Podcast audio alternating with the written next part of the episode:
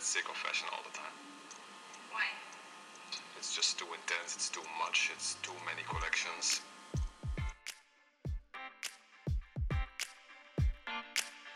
Historia y moda es un recorrido por la historia de nuestra cultura, el arte, la economía, la política y los roles de género, teniendo la moda como hilo conductor. Este es un viaje para los curiosos, los apasionados, los detractores y todos los que quieran conocer el origen de los grandes sucesos y las pequeñas cosas que han tejido nuestra sociedad. Somos Diana y Ceci y te acompañaremos en este apasionante viaje. Bienvenido, comenzamos. Hola, buenos días, tardes, noches y bienvenidos a este episodio que es uno de varios que tocarán un tema muy pesado y oscuro de nuestra historia. Se trata de la guerra. Tengan a la mano sus cascos, trajes de sirena, o sea, los monos que se ponen rápido para cuando las sirenas anuncian los bombardeos, y sus máscaras de gas porque hoy nos situamos en la Primera Guerra Mundial, aunque en el curso de historia que tenemos nos gusta transportarnos siempre al periodo del que estamos hablando. Em, y en ese entonces no se imaginaban ni les pasaba por la cabeza que habría una segunda guerra, por lo que este evento se conocía simplemente como la Gran Guerra. Hoy resultaría impensable la alegría que produjo en Alemania el estallido de la guerra en la primera semana de agosto de 1914. Una ola de entusiasmo se extendió por todo el país, no solo entre el público en general, sino también en los círculos artísticos e intelectuales. Muchos artistas imaginaron que la guerra terminaría rápidamente, con Alemania elevándose victoriosa sobre sus enemigos. Había artistas que creían fervientemente que la guerra era una cruzada espiritual que salvaría a la cultura alemana de la vulgaridad y el materialismo occidentales. Otros artistas afirmaron que el arte solo debería servir para propósitos patrióticos y nacionalistas durante la guerra y que los artistas deberían abandonar sus experimentos modernistas de antes de la guerra sus argumentos teóricos y su resistencia a las costumbres culturales conservadoras y sociales predominantes que caracterizaron la Alemania de Kaiser Wilhelm. Los defensores de la guerra incluían luminarias culturales como Max Liebermann, que era demasiado mayor para servir, Gerhard Hauptmann, Friedrich Gundolf, Richard Degmel y Thomas Mann, que continuó defendiendo el esfuerzo militar alemán hasta la rendición de Alemania en 1918, a pesar de las atrocidades documentadas de la guerra y una baja médica que lo mantuvo a salvo y fuera de peligro. Como señaló el artista Max Levogt después de que se declarara la guerra, Por encima de todo el miedo, surge un gran y orgulloso impulso de unidad que, si sobrevivimos, también debe encontrar su expresión en el arte. Paralelamente a la euforia general, el ondear banderas y los llamados a la unidad que caracterizaron las primeras semanas de la guerra, muchos artistas alemanes abandonaron sus posturas de oposición y ofrecieron sus servicios, ya sea como soldados o como artistas de guerra. El 31 de agosto de 1914, Paul Kassirek Verlag comenzó a publicar Kriegszeit, Flugblätter, Tiempos de Guerra, folletos de artistas, un folleto de cuatro páginas que aparecía inicialmente una vez a la semana y a mediados de 1915 cada diez días. Compuesto por respuestas artísticas a la guerra, los artistas destacados eran bien conocidos. La mayoría estaban representados por el marchante del arte y editor Paul Cassirer y estaban afiliados al grupo de exhibidores progresistas, la Secesión de Berlín. A pesar de sus credenciales modernistas y antisistema en el mundo del arte, una vez que estalló la guerra, los contribuyentes de arte de Kriegszeit transmitieron un gran entusiasmo por la guerra y un apoyo descarado a su nación. Ya sea el Jetzt wollen wir sie dreschen de Max Liebermann, ahora queremos aplastarlos, que apareció en la portada del segundo número de Kriegszeit, o Der Heilige Krieg, la Guerra Santa de Ernst Barlach que apareció en el número 17 y representaba a un guerrero que avanzaba listo para la batalla. El arte producido para el periódico en los primeros meses de la guerra transmitía un nacionalismo y un patriotismo desenfrenados. Las imágenes sostenían en gran medida las amplias categorías de victoria, heroísmo, caricaturas degradantes del enemigo y soldados alemanes intactos e ilesos. La guerra en sí estaba representada de forma idealista y no realista.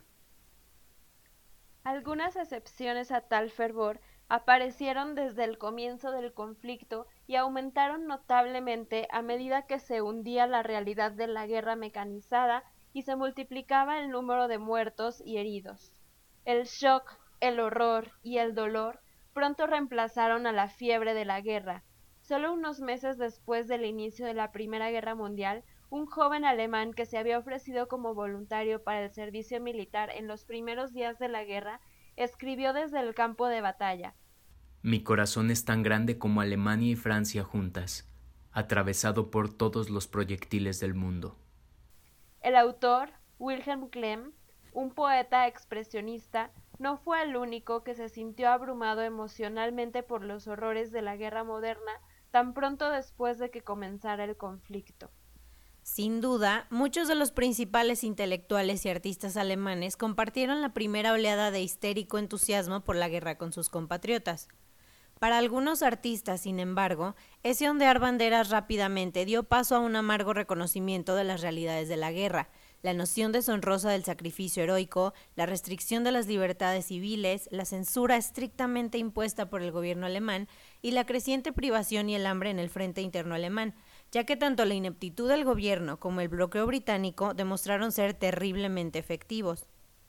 Sin embargo, la mayor parte de su desilusión durante la guerra se debió a la pérdida terriblemente alta e irreemplazable de vidas. Debido a que muchos de los expresionistas de segunda generación se encontraban entre los artistas alemanes más jóvenes, fueron los primeros en ofrecerse como voluntarios o en ser reclutados para el servicio militar. Con demasiada frecuencia fueron los primeros en morir en el frente de la Gran Guerra. August Mack fue asesinado en octubre de 1914 el primero de los expresionistas en morir en la guerra. Franz Mack, considerado uno de los expresionistas alemanes más importantes, fue asesinado por la explosión de un proyectil el 4 de marzo de 1916. El día antes de su muerte le escribió a su esposa. Por días no he visto más que cosas terribles que puede pintar la mente humana. Ernst Ludwig Kirchner sufrió un colapso mental poco después de ser admitido en el ejército. Para 1915 había experimentado de primera mano y pintado sobre lienzo lo que eventualmente se denominaría choque de proyectiles. En Autorretrato como soldado, Kirchner está de uniforme, su rostro cetrino, sus ojos vacíos y vidriosos. Su mano derecha, con la que pinta, es un muñón ensangrentado. En realidad no había perdido la mano, sin embargo, su experiencia como soldado lo había traumatizado tanto que temía no poder volver a pintar. La guerra le había amputado el mismo ser. Georg Gross fue dado de baja del servicio militar por una condición mental que aparentaba persuasivamente. Fue reclutado nuevamente, casi ejecutado por deserción y luego encarcelado durante varias semanas en un manicomio militar antes de ser liberado. Repulsado por la locura de todo, americanizó su primer nombre de Georg a George en 1916. No fue el único. Su colega artista Helmut Herzfelde estaba tan disgustado por el patriotismo irreflexivo que envolvía a Alemania que cambió su nombre a John Hertfield. Gross y Hertfield, ambos de regreso en Berlín después de recibir bajas por incapacidad mental, procedieron a enviar obsequios a los soldados en el frente de guerra. Por ejemplo, una caja que contenía una camisa de vestir cuidadosamente planchada, guantes, corbata y una nota que instaba al destinatario a desertar. Otto Dix, de alguna manera, logró sobrevivir a todo el conflicto como ametrallador. Dix se había alistado con entusiasmo como voluntario durante la euforia que caracterizó las primeras semanas de la guerra. A lo largo de sus cuatro años de servicio, produjo una gran cantidad de bocetos, dibujos y postales casi como capturas de pantalla incansablemente claras de sus brutales experiencias de primera línea que alimentarían y darían forma a su arte de posguerra. Max Levogt se ofreció como voluntario para servir a su país como artista de guerra oficial tan pronto como se declaró la guerra. Horrorizado por lo que vio y experimentó durante su periodo de servicio en el frente occidental, El estruendo ensordecedor de la artillería, la destrucción de hogares y pueblos y la innumerable cantidad de soldados y civiles muertos y gravemente heridos, tres semanas después de entrar en la guerra, se marchó abruptamente. Contribuyó solo con dos dibujos a la Kriegszeit nacionalista, los cuales eran obras de antes de la guerra y durante muchos meses después de haber huido del frente de guerra le resultó difícil dibujar o pintar. En 1915, Slefock produjo Kunst und Künstler im Kriege, Artes y Artistas en la Guerra, que transmitía con amargura su creencia de que los artistas estaban siendo utilizados como títeres de propaganda y censurados por los militares, así como Schlachtfeld, campo de batalla, una silografía basada en un dibujo que representaba sombríamente a los muertos abandonados en un campo de guerra devastado. Cada vez más comprometido con el empleo de su arte para remeter contra la inhumanidad del conflicto que había presenciado brevemente, a principios de 1917 Slevok produjo 21 litografías, basadas en bocetos que había dibujado estando en el frente, que publicó él mismo en una carpeta titulada Gesichte, Visiones. Estas obras, señaló, son visiones de un entorno que se ha vuelto del revés. En el prólogo de su diario de guerra, también publicado en 1917, escribió que su último recuerdo decisivo mientras huía del frente era un mundo que parece haber sido violado por una destrucción ciega. En Pegasus im Kriegsdienst, Pegaso presionado en el servicio de guerra, las alas de Pegaso están fuertemente atadas para que no pueda volar. El caballo que sufre se esfuerza por sacar una pistola mientras es azotado con un palo por una figura esquelética. En medio de ellos está la ruina de la guerra. Käthe Kollwitz, una de las mejores grabadoras de Alemania, produjo Das Bangen, Ansiedad, que apareció en Kriegszeit en octubre de 1914. La litografía representa a una mujer con la parte superior del cuerpo erguida, pero con los ojos cerrados, los brazos alrededor de ella, emociones en conflicto de ansiedad y esperanza grabadas en su rostro. La familia Kolbitz había apoyado inicialmente los esfuerzos de guerra de Alemania y sus dos hijos, Hans y Peter, se habían ofrecido como voluntarios para el servicio de guerra al comienzo de las hostilidades. Kolbitz apoyó la decisión de sus hijos de ser voluntarios, pero se sintió profundamente ambivalente dividida entre las nociones de patriotismo, sacrificio, tanto el sacrificio de los soldados como de sus familias, y esta locura o locura masiva como ella se refirió a la guerra. El 30 de octubre, solo dos días después de la aparición de Das Banken en Kriegszeit, se le informó que su hijo Peter había sido asesinado en Bélgica. La guerra tenía menos de tres meses. A partir de ese momento, Kolbitz centró sus formidables poderes intelectuales y creativos en describir los efectos de la guerra.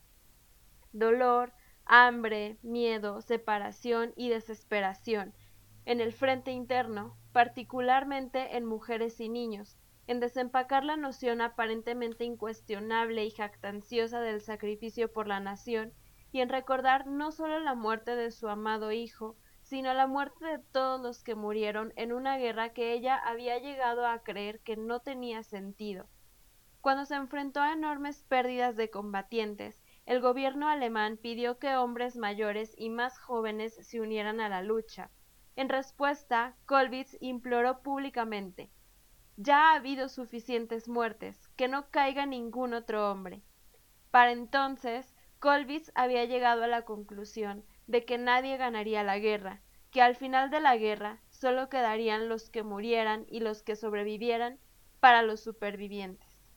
Para los millones de personas que habían experimentado las desgarradoras pérdidas de sus seres queridos, la guerra nunca terminaría. También surgieron otras voces de oposición artística. Max Beckmann se ofreció como asistente en el cuerpo médico del ejército alemán para no ser responsable de ningún asesinato.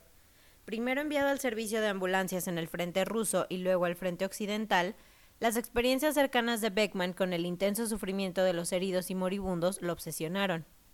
En la edición de Kriegszeit del 4 de noviembre de 1914, Beckman elogió a su cuñado, Martin Tub, quien había sufrido una herida grave en la cabeza en el frente oriental y murió poco tiempo después. En memoria de un amigo caído, de Beckman muestra con compasión el rostro pensativo de su cuñado, con la cabeza envuelta en vendajes que anteriormente había creído, como Beckman, que la guerra realmente no era tan mala. La litografía del artista de su amigo contrarrestó las representaciones de heroísmo que típicamente llenaban los temas de Creekside. La muerte de Tube y los meses acumulados de trabajo como médico enfurecieron a Beckman e infundieron su arte. Bocetos de cuerpos lisiados y gravemente heridos, así como grabados de cadáveres en poses agonizantes y soldados que huían de los ataques con gas, se multiplicaron después de que lo enviaran a trabajar a un hospital de campaña en Flandes. Ernst Parlach contribuyó en total con 11 grabados a Kriegszeit. Al principio, un partidario de la guerra en 1915 se había desilusionado cada vez más. Su creencia en la rectitud del esfuerzo bélico de Alemania, como se expresa en su presentación de diciembre de 1914, Der Heilige Krieg, la Guerra Santa, se había evaporado. Su opinión de que una nueva era artística emergería de los escombros de la guerra se había desvanecido.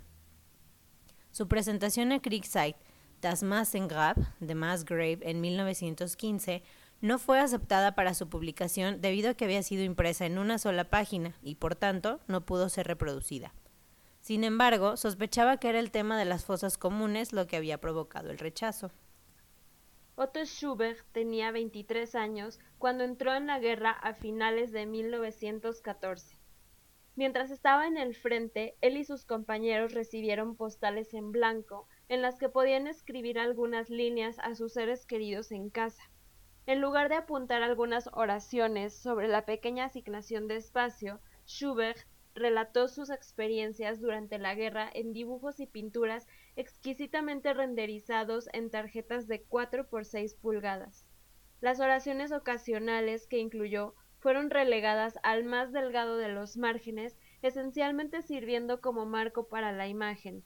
Schubert a veces tituló sus obras de arte en miniatura, pero sobre todo la escritura pequeña y áspera alrededor de los bordes de las imágenes solo insinuaba sus pensamientos y experiencias. Los soldados a menudo ocultaban la realidad de la guerra a sus seres queridos para evitarles preocupaciones y angustias, y además muchos soldados sabían que los censores militares leían cada vez más sus cartas y notas en casa. No sabemos si Schubert escribió tan poco por estas razones o si sintió como artista que podía transmitir sus experiencias de manera más poderosa a través de imágenes. Los mensajes que escribió son esclarecedores, emociones encapsuladas y enviadas a su amada en el frente interno. Por ejemplo, 23 de diciembre de 1915. La postal se titula El mejor momento del día y muestra a un pequeño grupo de soldados en su trinchera hogar debajo del suelo temporalmente alejados de los peligros que acechan sobre ellos. Querida Irma, el correo ha sido entregado. Buenos puros. Una carta. Pero en el periódico no hay nada sobre la paz. Mil saludos. Tu Otto. El último número de Creekside salió a finales de marzo de 1916. El panfleto artístico de cuatro páginas fue reemplazado en abril del mismo año por el pacifista Der Wildermann. The Picture Man, también publicado por Paul Cassirer. Las obras contenidas en la nueva publicación periódica de tres páginas reflejaban no solo la creciente desilusión que se hizo palpable en Alemania durante los dos últimos años de guerra, sino especialmente los sentimientos antibélicos de numerosos artistas una vez que comprendieron la realidad y el horror de la guerra. Algunos buscaron un nuevo lenguaje artístico con el que narrar el trauma en curso que moldeó y ensombreció a cada persona que estaba experimentando la Gran Guerra, ya sea en el frente interno o en el frente de la guerra. Su búsqueda los llevó a menudo a nuevos métodos, nuevas formas y nuevos usos del color, o al abandono de todos los colores excepto el blanco y negro de sus grabados en madera. Muchos de los artistas discutidos en este episodio, como Max Lefog, Ernst Barlach, Max Beckmann, Kollwitz, Ernst Ludwig Kirchner y Oskar Kokoschka, por nombrar algunos, crearon obras feroces, amargas, honestas y desgarradoras para Del Biedermann. Arte que representa la destrucción, el sufrimiento y el dolor de la guerra. En el otoño de 1916, las bajas alemanas ascendían a 3.500.000, un millón de las cuales eran por muerte. Sin embargo, estaba claro que la guerra no terminaría pronto. A menudo este año es visto como el año en que los ejércitos de Gran Bretaña, Francia y Alemania murieron desangrados. Dos de las batallas más letales y decisivas de la Primera Guerra Mundial, la batalla de Verdún y la batalla del Somme, tuvieron lugar en 1916. Los disturbios por alimentos en Austria, Hungría y Alemania pusieron de relieve la incapacidad de esos gobiernos de distribuir suministros alimentarios adecuados y asequibles al frente interno. Sin embargo, la desnutrición desenfrenada también provino del bloqueo cada vez más estricto de Alemania que los británicos habían iniciado poco después de que comenzara el conflicto. También en otros aspectos estaba claro que 1916 no sería el año en que terminara la guerra, Rumania declaró la guerra a Austria-Hungría e Italia declaró la guerra a Alemania. A mediados de 1916, el gobierno británico introdujo el servicio militar obligatorio universal, y bajo el programa Hindenburg introducido en agosto de 1916, Alemania se organizó para una economía de guerra. En otras palabras, se tomó la decisión de duplicar la producción industrial alemana para aumentar las municiones. Al mismo tiempo, el ejército alemán estaba experimentando grandes pérdidas en los frentes de guerra occidental y oriental. Los hombres fueron retirados de la producción agrícola y puestos en el ejército y la industria de municiones, lo que provocó escasez de alimentos y una escalada de los precios de alimentos. A medida que aumentaba el número de muertos y se necesitaban más soldados en las líneas de frente, un número cada vez mayor de mujeres fueron colocadas en puestos vacantes por los hombres, particularmente en la industria de armamento. Además, un otoño muy húmedo en 1916 hizo que se pudrieran tantas patatas que la cosecha se redujo a la mitad con respecto al año anterior. Un invierno extremadamente frío provocó una escasez de carbón, y el bloqueo naval impuesto por Gran Bretaña había cortado efectivamente todas las importaciones a Alemania desde hace algún tiempo. La combinación de estos factores causó tanta hambre y privaciones en el frente interno alemán que el invierno de 1916 se denominó el invierno del nabo. Pronto, las protestas de hambre y las huelgas adquirieron dimensiones políticas que los funcionarios consideraron amenazantes. El empeoramiento de la situación en el frente interno alemán, la catastrófica pérdida de vidas en el ejército y el conflicto que aparentemente continuó sin fin llevaron a una censura y represión gubernamental cada vez más restrictiva para silenciar las crecientes voces de oposición a la guerra. Por lo tanto, no es sorprendente que Del Bilderman, que transmitía las amargas verdades de la guerra a través de imágenes y palabras, dejara de publicarse en diciembre de 1916.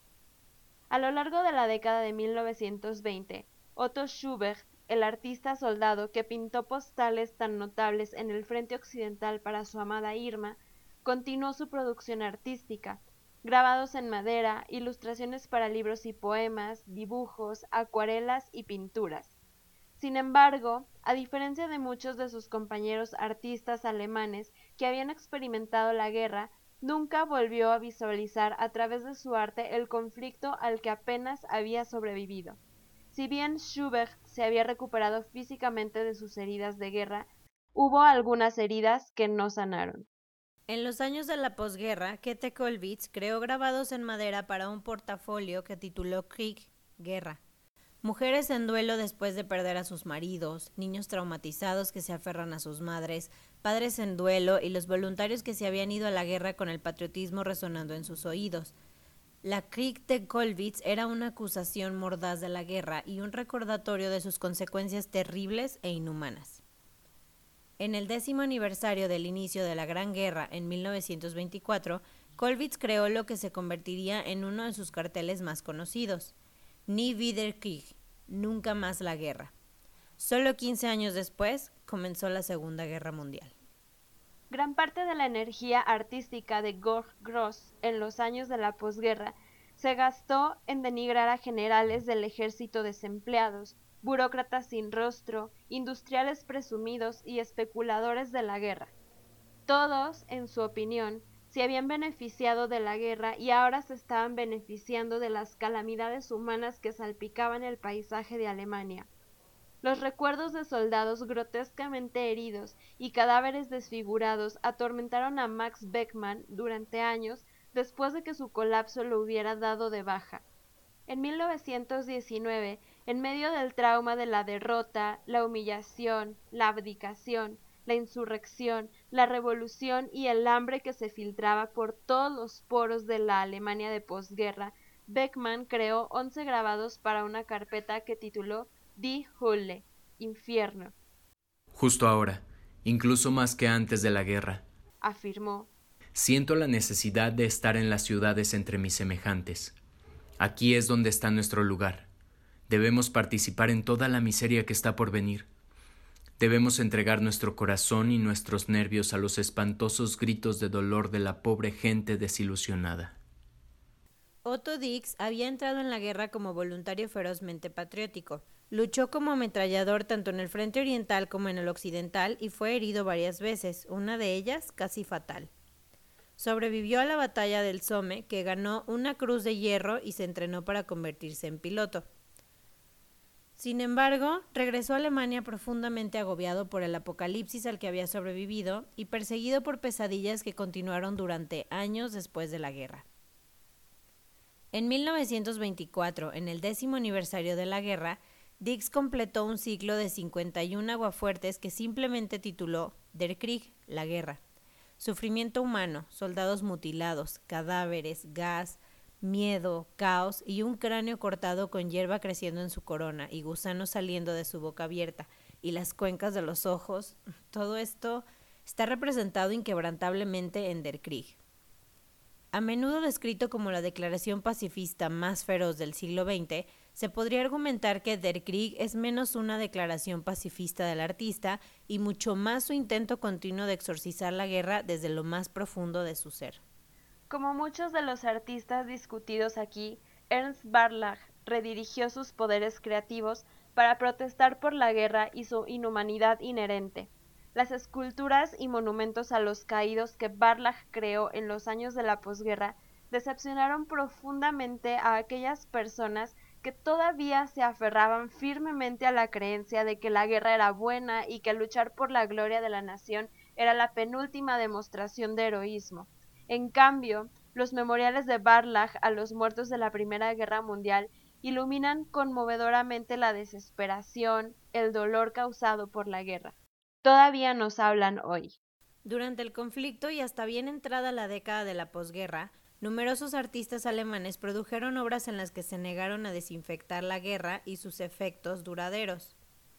Sus posturas intransigentes a menudo les causaron grandes dificultades en la República de Weimar. Al describir sus obras como basura lunática y degeneración cultural, los grupos de derecha afirmaron repetidamente que había un vínculo entre el arte moderno y el bolchevismo. En el Tercer Reich, estos mismos artistas fueron despreciados y condenados al ostratismo por sus representaciones pacifistas, sus opiniones políticas de izquierda y el estilo en el que pintaban y creaban.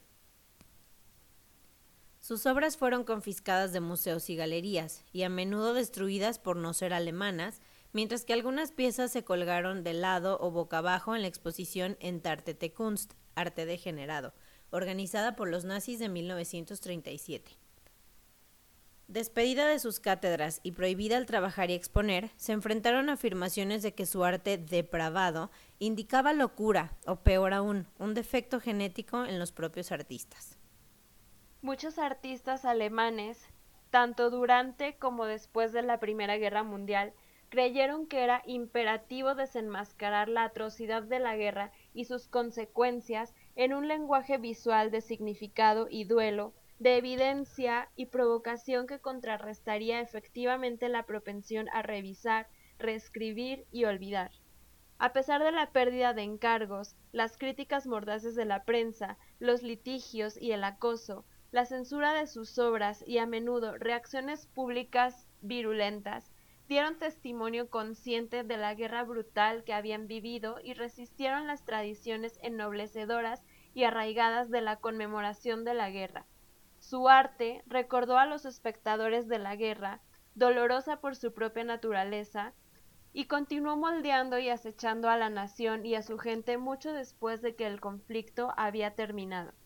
Además, sus discursos visuales presentaron la guerra como una catástrofe universal tanto para los combatientes como para los no combatientes que compartían puntos en común de experiencia, trauma y dolor. Lo que es más importante para el presente, el tema general del arte alemán en tiempos de guerra y posguerra, que la perspectiva de la salvación de la humanidad se ve amenazada por un nacionalismo irreflexivo, soluciones violentas y una historización despreciada, resuena a lo largo de las décadas para aquellos que eligen escuchar y aprender. Este episodio se deriva de un artículo con el mismo nombre de Irene Gunther de la Universidad de Houston. En nuestro Instagram, historia y moda-bajo, pueden ver las obras que hemos mencionado. Gracias por quedarse hasta el final. Sabemos que es un tema difícil, pero creemos que es fundamental ver la historia por todos los lados y desde versiones de diferentes personas.